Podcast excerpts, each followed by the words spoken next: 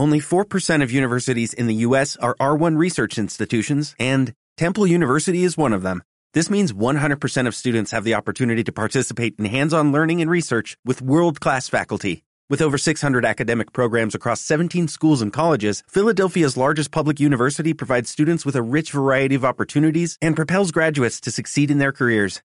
Temple University. Schedule a campus tour today at admissions.temple.edu/visit. Bienvenidos a este viaje a Ítaca. Soy Clara Strems y esto es Las sandalias de Ulises.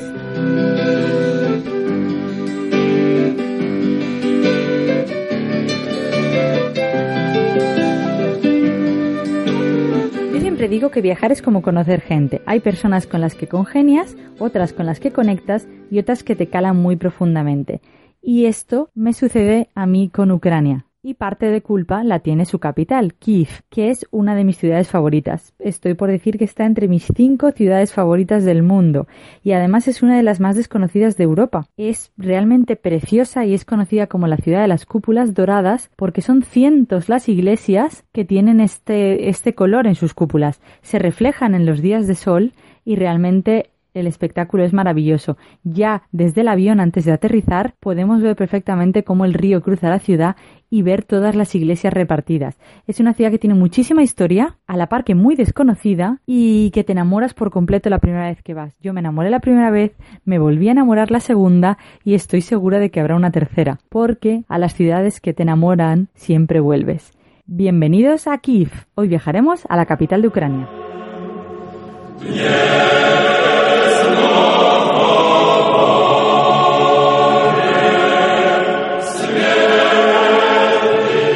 Matado a un hombre, explicó. ¿Cuándo? Pregunté estúpidamente. Yasmin señaló el número dos y respondió. Es una coincidencia extraordinaria. Tan pronto como empezó usted a hablar sobre la muerte, miré el calendario y vi que era el día 2. De cualquier forma, cada año recuerdo esta noche. Verán, hace siete años, esta misma noche, e incluso Yasmin sacó su reloj y lo miró. Eso es, prácticamente a esta misma hora, en la noche entre el 1 y el 2 de febrero lo maté. ¿A un paciente? Preguntó Hips. Sí, a un paciente. Pero no de forma deliberada, pregunté. Sí, deliberada, respondió Yasmin. Ya me imagino, apuntó con dientes apretados Pronsky, el escéptico del grupo. Seguramente tenía cáncer y estaba muriéndose entre tormentos, y le diste diez veces la dosis requerida de morfina. No, la morfina no tuvo nada que ver. Tampoco tenía cáncer. Hacía un tiempo helado, me acuerdo perfectamente, unos 15 grados bajo cero, y había estrellas en el cielo. ¿Y qué estrellas hay en Ucrania? Llevo siete años viviendo en Moscú, pero aún me siento cercano a mi patria. Me duele el alma. Me entran unas ganas terribles de saltar a un tren y marcharme. Ver las colinas cubiertas de nieve, el Dnieper. No hay nada más hermoso que la ciudad de Kiev. Fragmento de Morfina y otros cuentos de Mikhail Bulgakov. Le pregunté a la guía si podía considerar a Bulgakov literatura ucraniana o literatura soviética. Y ella me dijo, Clara, Bulgakov es muy Kiev. Y con eso lo entendí todo.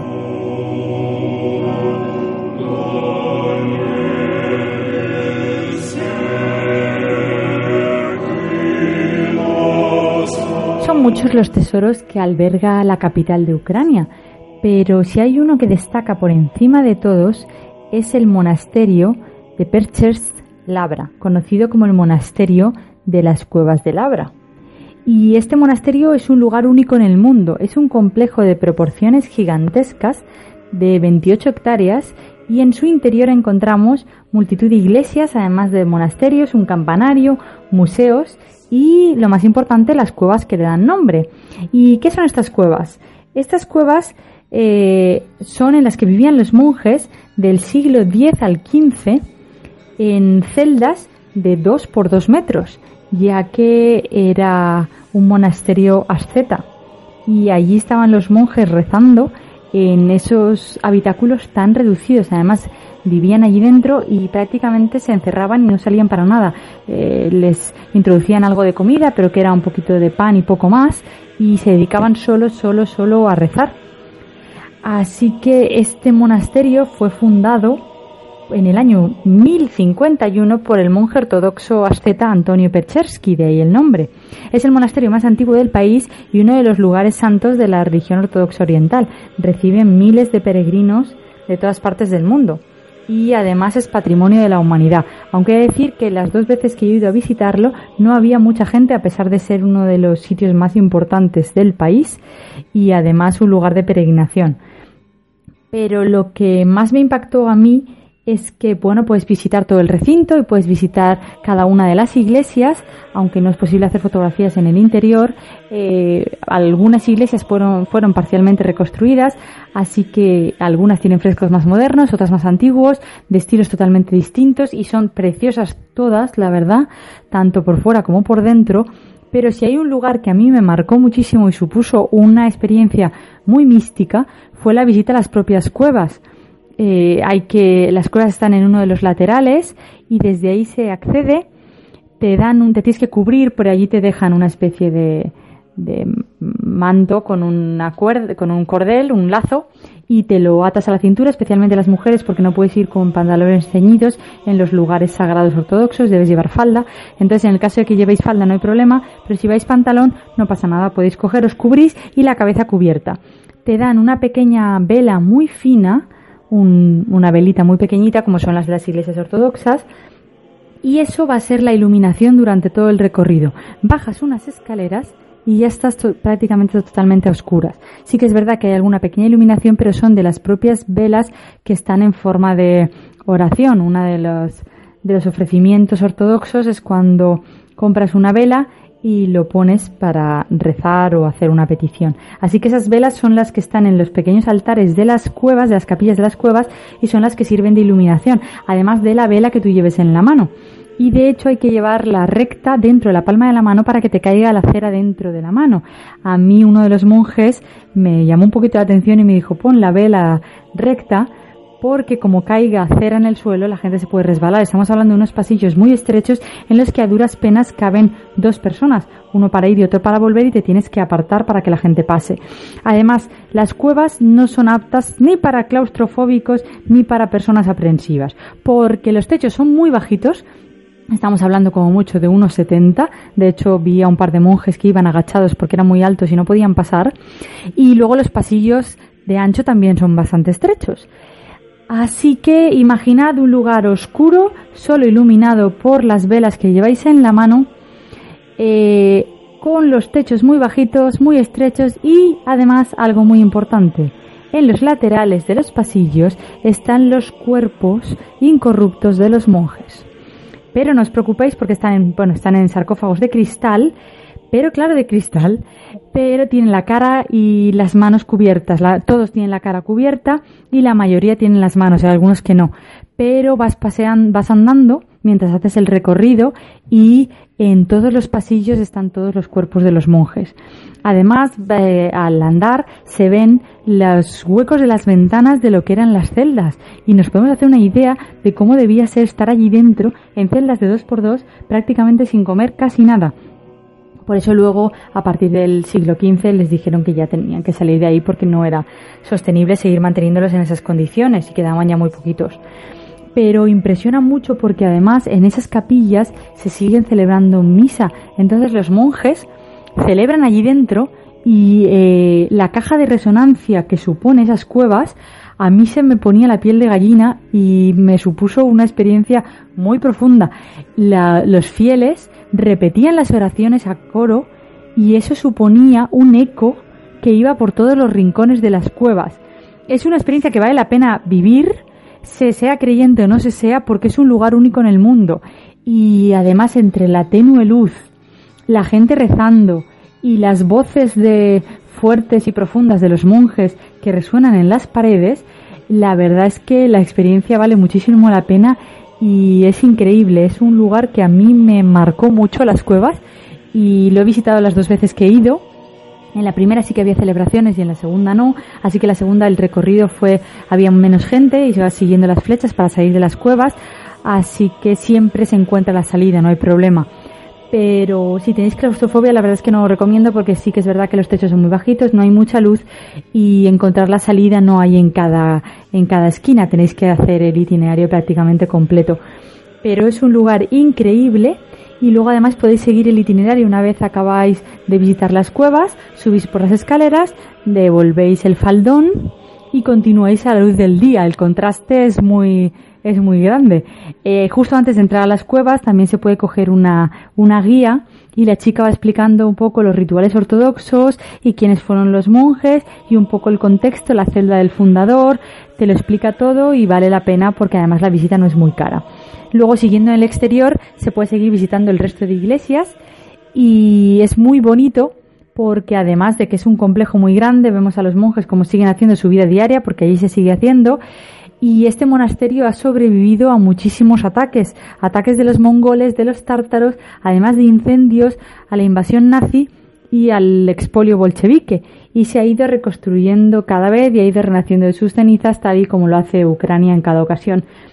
Así que solo por visitar el monasterio de Labra ya vale la pena la visita a Kiev, aunque Kiev tiene muchísimas cosas y es una ciudad espectacular y preciosa hay que ir sí o sí al monasterio de Labra, seáis creyentes o no seáis, a mí me parece una visita increíble.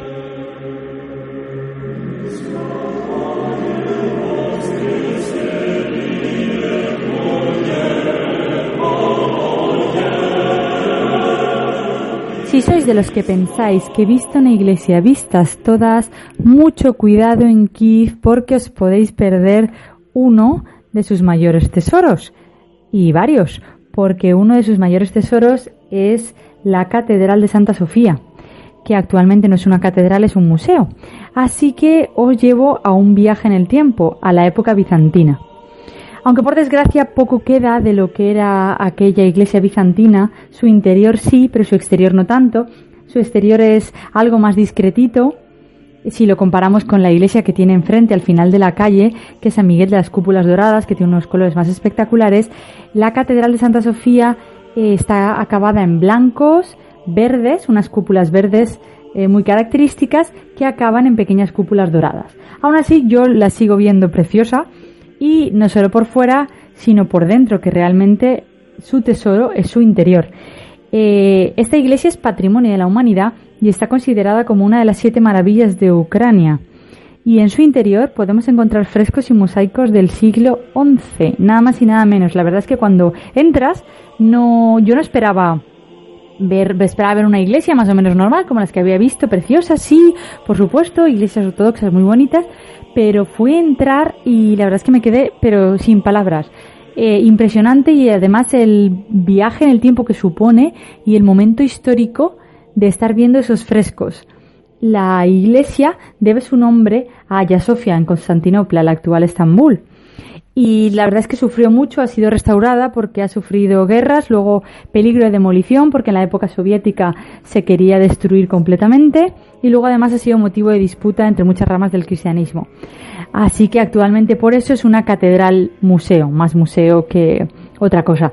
Eh, tiene dos plantas. En la planta de abajo está más dedicada un poco a exposición y museo. Podemos ver restos arqueológicos y se puede llegar a ver incluso parte del suelo original de la catedral. Es increíble. Y luego se sube, las escaleras son bastante cómodas, no es complicado, a la segunda planta y desde allí es de donde se contempla, mejor que desde ningún otro sitio, los frescos y los mosaicos. Es, es impresionante ver los, los mosaicos dorados y eso que solo queda parte de lo que fue, eh, pero nos ayuda a imaginarnos cómo debía ser aquello en su momento de máximo esplendor. Es que es increíble y no me extraña que esté considerada una de las siete maravillas de Ucrania. Vale muchísimo la pena que la visitéis y la entrada no es muy cara, así que es uno de los imprescindibles de la ciudad. Os gusten o no nos gusten las iglesias, estamos hablando de un patrimonio de la humanidad increíble.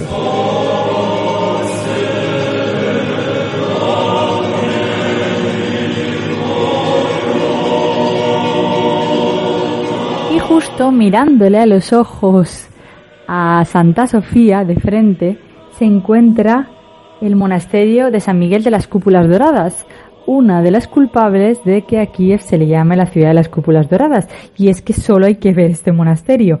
Es una de mis iglesias favoritas, una de mis iglesias favoritas de la ciudad, aunque esto es decir mucho porque me encantan todas, la verdad. Pero esta es muy bonita, ha sido restaurada y tiene unos colores azul pastel y blanco que destacan muchísimo ya desde lejos, a pesar de estar dentro del recinto, se ve la parte eh, superior de la iglesia desde lejos. Y cuando los rayos de sol reflejan esas cúpulas, la, imagen es preciosa, la verdad. Esta, esta iglesia, este monasterio, se encuentra en el otro extremo, como comentaba, y el exterior fue restaurado porque la original fue demolida y reconstruida en el siglo XX. La primera iglesia databa del siglo XII. Así que vale la pena visitarla por dentro también, pero solo por fuera ya nos impactará. Es muy bonita y además de plaza de un extremo al otro de la calle, la calle es bastante larga, pero se puede cruzar eh, tranquilamente porque las aceras son muy grandes y es una visita que vale muchísimo la pena. A mí me encanta y tengo fotografías de todas las cúpulas. Eh, es preciosa. Se puede subir también a la torre y desde la torre tener una, una vista de las cúpulas superior es un, otra de las joyas de la ciudad. Y diréis, es que todos son joyas, es que realmente todos lo son. Eh, Kiev es una ciudad preciosa y con un tesoro y un monumento espectacular en cada esquina del centro de la ciudad.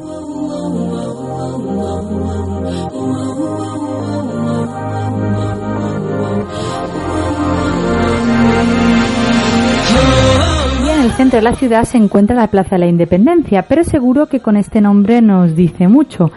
Pero si os digo Plaza Maidán, seguro que sí.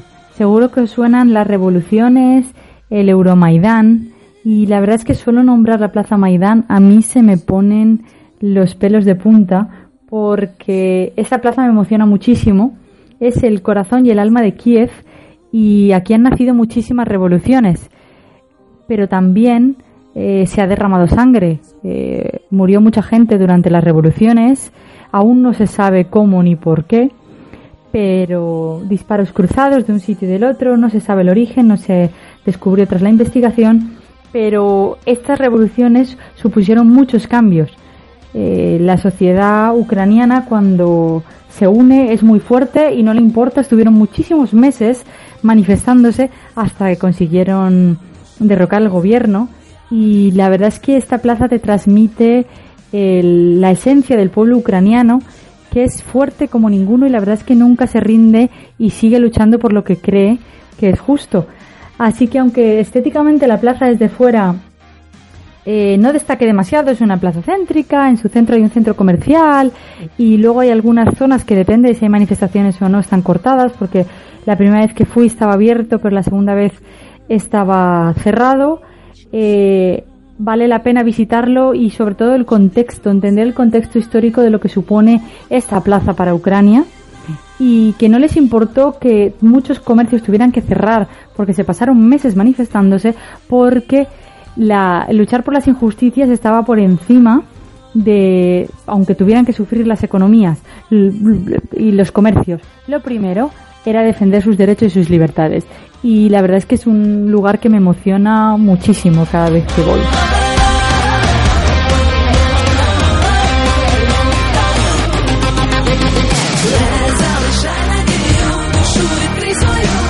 Y muy cerca del monasterio de Labra se encuentra otro de los lugares más significativos e importantes de la ciudad. Se trata de la Madre Patria. Esta escultura gigantesca con forma de mujer mide 102 metros y pesa más de 500 toneladas. Además, en su interior hay varios miradores y en su base está el Museo de la Gran Guerra Patriótica.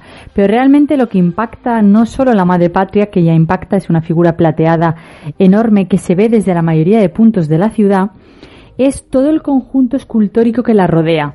Hay una especie de pasillo, un túnel bastante alto, medio abierto, medio cerrado, con luces y sombras, eh, cuyas paredes son figuras escultóricas de 2 y 3 metros que hacen referencia a distintos sectores de la sociedad comunista. El, proletariado, luego los trabajadores del campo, los soldados y además de las figuras ser impresionar tanto, no solo por su tamaño, sino por sus gestos y sus poses, es que además por esa zona no suele haber casi nunca nadie. Entonces es posible, paseas en soledad, entras por el por ese tu especie de túnel y ya de por sí impone bastante todas esas sombras y esos gestos y al final sales de ese túnel y encuentras a la madre patria. Así que es una imagen que impacta bastante porque además las alegorías de la guerra y todas las circunstancias te envuelven, crea una atmósfera que te envuelve mucho. Y vale la pena, aunque sea, pasear por allí y estar a los pies de la madre patria. Luego también en el, en el pedestal, como decía, está el Museo de la Gran Guerra Patriótica, que es uno de los mejores museos sobre la Segunda Guerra Mundial que he visto en cuanto a material. Tiene muchísimo y además son varias plantas hasta llegar al, a la cúpula. El problema es que la mayoría de información está en ucraniano. Hay muy poca información en inglés, así que es una lástima porque es un museo buenísimo, buenísimo, con muchísimas exposiciones, además muy completas de todas las etapas de la guerra, con muchísimo material, pero te pierdes en algunos detalles. Y luego en la planta baja han puesto ahora una exposición sobre la guerra en el Donbass, la guerra del, ex, del este en Ucrania, que sigue activa y eh, te familiarizas un poco más con la situación y la cantidad de soldados ucranianos que han muerto y de cómo lo está viviendo la población allí. Así que es una visita bastante interesante a pesar de que por desgracia te pierdes muchos matices. Y luego, por supuesto, si no, además de que la madre patria se puede ver desde la mayoría de rincones de la ciudad, no percibes lo grande que es hasta que no estás a los pies de, de la escultura.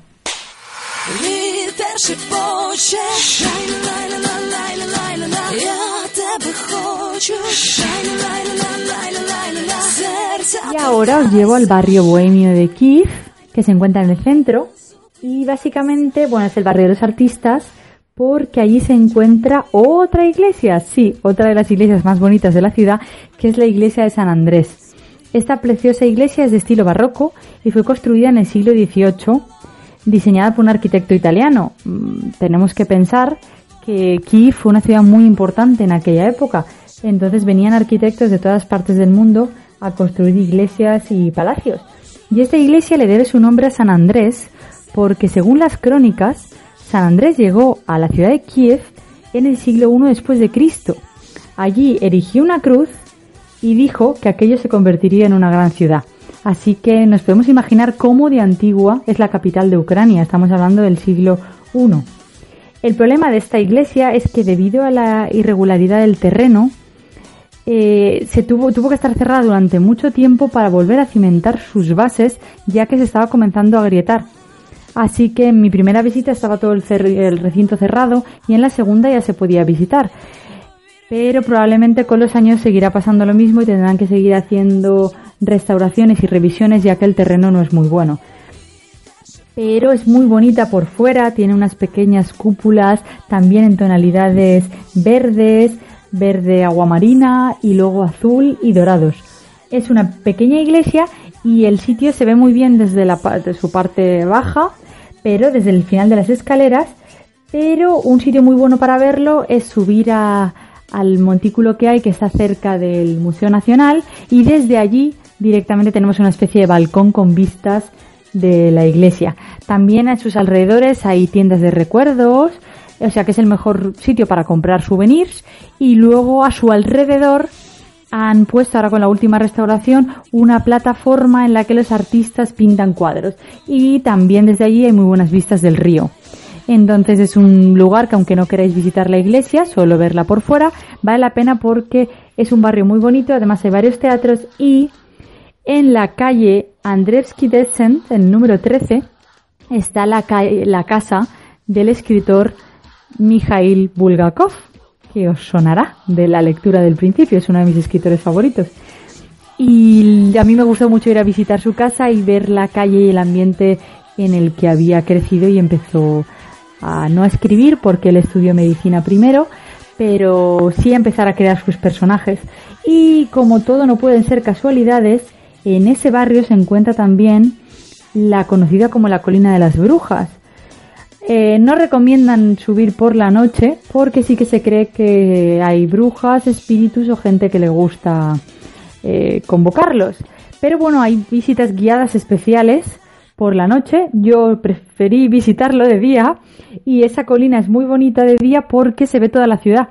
Así que la gente sube a pasear o, o a comer, a llevarse un sándwich o algo porque es un monte de día muy tranquilo una especie de colina y desde ahí se ve la iglesia de San Andrés y otras iglesias y otras partes de, de la ciudad. Además se ven algunas azoteas y es, hay unas escaleras para subir, unas escaleras de hierro y luego el resto de, de la colina se sube andando. Pero de noche yo no subiría ni entraría. Y quizá le sirvió a Bulgakov esta colina de inspiración para su libro El maestro y Margarita. Probablemente.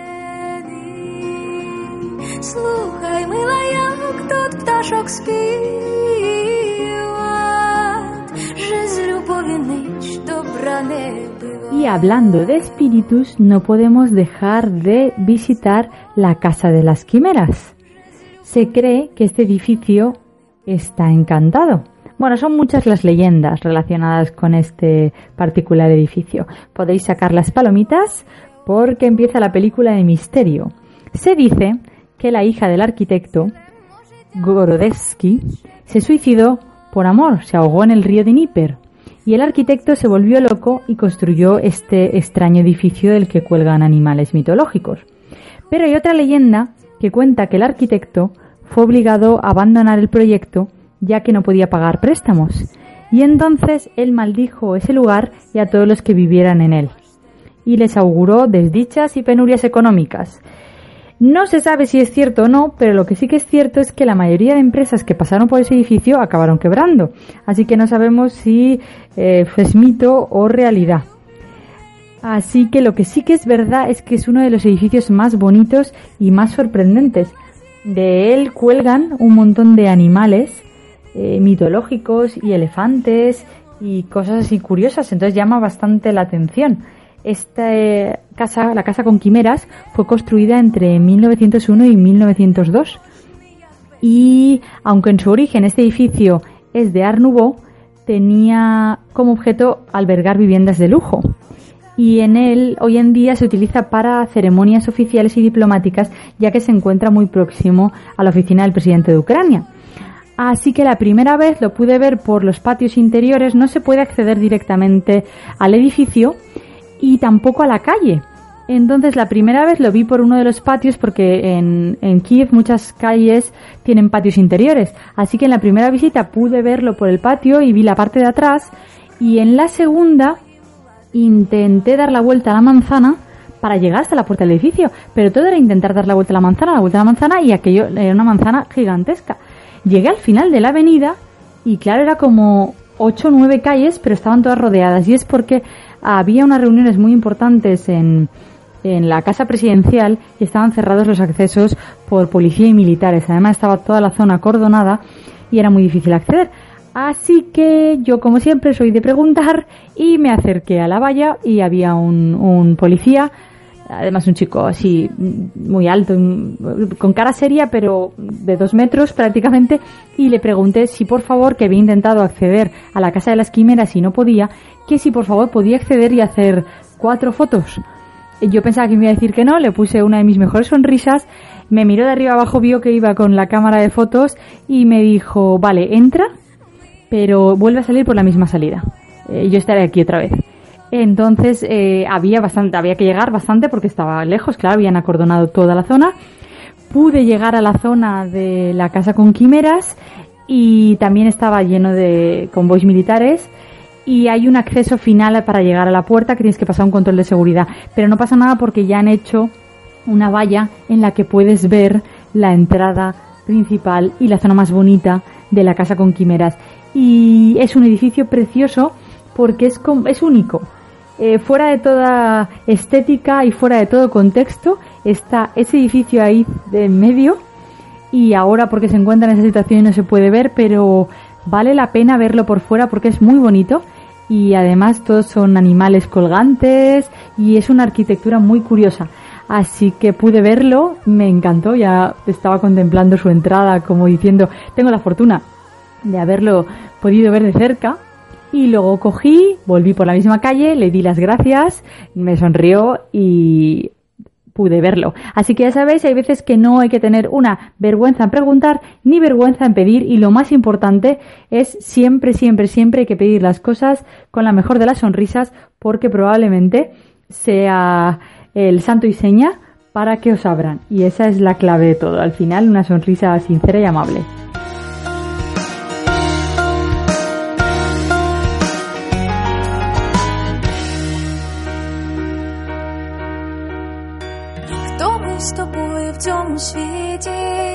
Y aunque aún hay más iglesias que visitar, eh, os lo voy a dejar para que las descubráis por vosotros mismos cuando vayáis.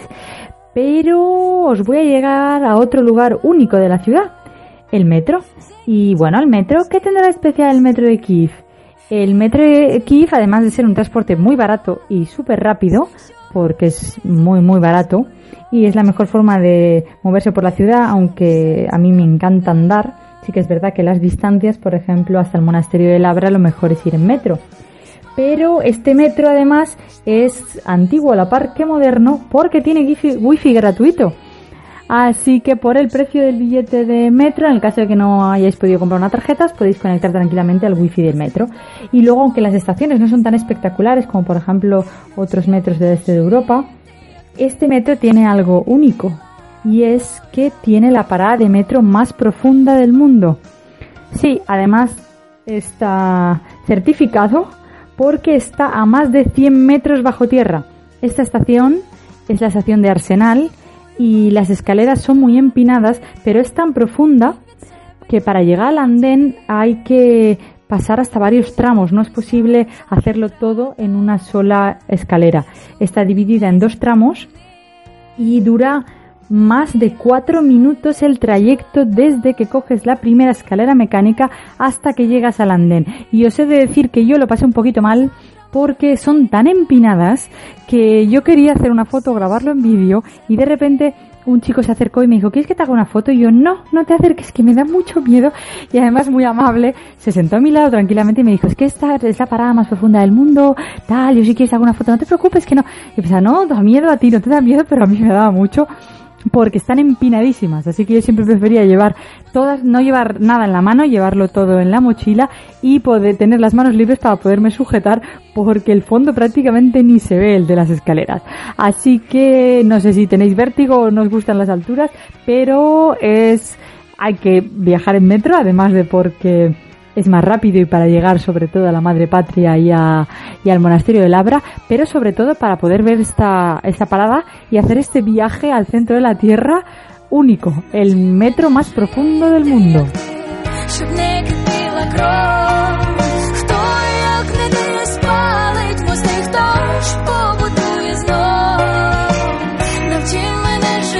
Y ahora, sin salir de Kiev, os llevo otra vez a un viaje en el tiempo. Con el objetivo de competir con el imperio bizantino, Yaroslav el Sabio, que fue el gran príncipe del Rus de Kiev, mandó construir en el siglo XI eh, la Puerta Dorada o el Portón de Oro. Ese lugar era una de las vías de acceso a la ciudad, una de las entradas, aunque con el tiempo y las invasiones la puerta fue parcialmente destruida y sus restos quedaron cubiertos bajo tierra. Así que estos restos no fueron descubiertos hasta el principios del siglo XIX. Y un siglo más tarde, con motivo del 1500 aniversario de la ciudad, se decidió reconstruir la puerta tal y como estaba o lo más fiel posible a cómo estaba en su origen para convertirla en uno de los lugares de interés del, de Kiev. Se puede visitar por dentro y si no simplemente por fuera hay mucho ambiente porque hay una especie de jardín y luego muchos restaurantes y alrededor de la puerta se venden flores también. A los pies del portón hay un monumento de bronce que representa a Yaroslav el Sabio con la Catedral de Santa Sofía en sus manos, una de las épocas de mayor esplendor de la ciudad.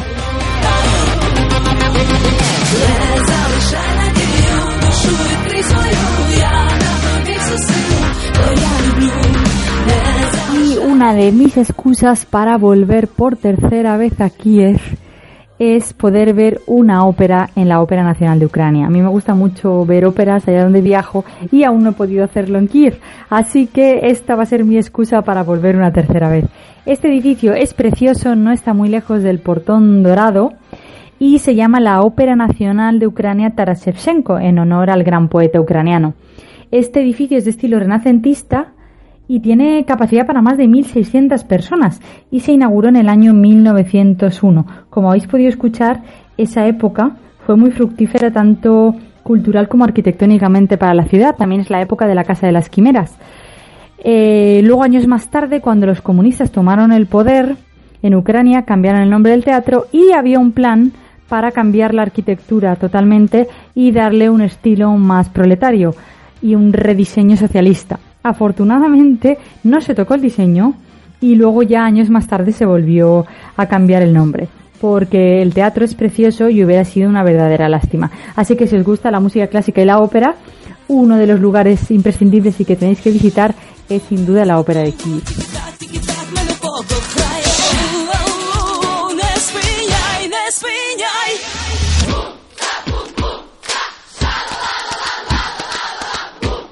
Espero que hayáis disfrutado de este recorrido por una de las ciudades más bonitas de Europa y una de mis favoritas. Es un verdadero placer no solo ver los edificios más bonitos y característicos y patrimonio de la humanidad, sino simplemente el hecho de pasear por la calle, ya que la mayoría de sus calles del centro de la ciudad son preciosas, incluso los edificios de viviendas, los bloques comunistas están más hacia el exterior. Lo que es el centro de la ciudad tiene muchísima historia, y es una ciudad que es una verdadera maravilla podérsela recorrer, además de que es muy segura y que la gente es muy amable y se come muy bien. Así que es una visita que recomiendo y yo espero volver muy pronto.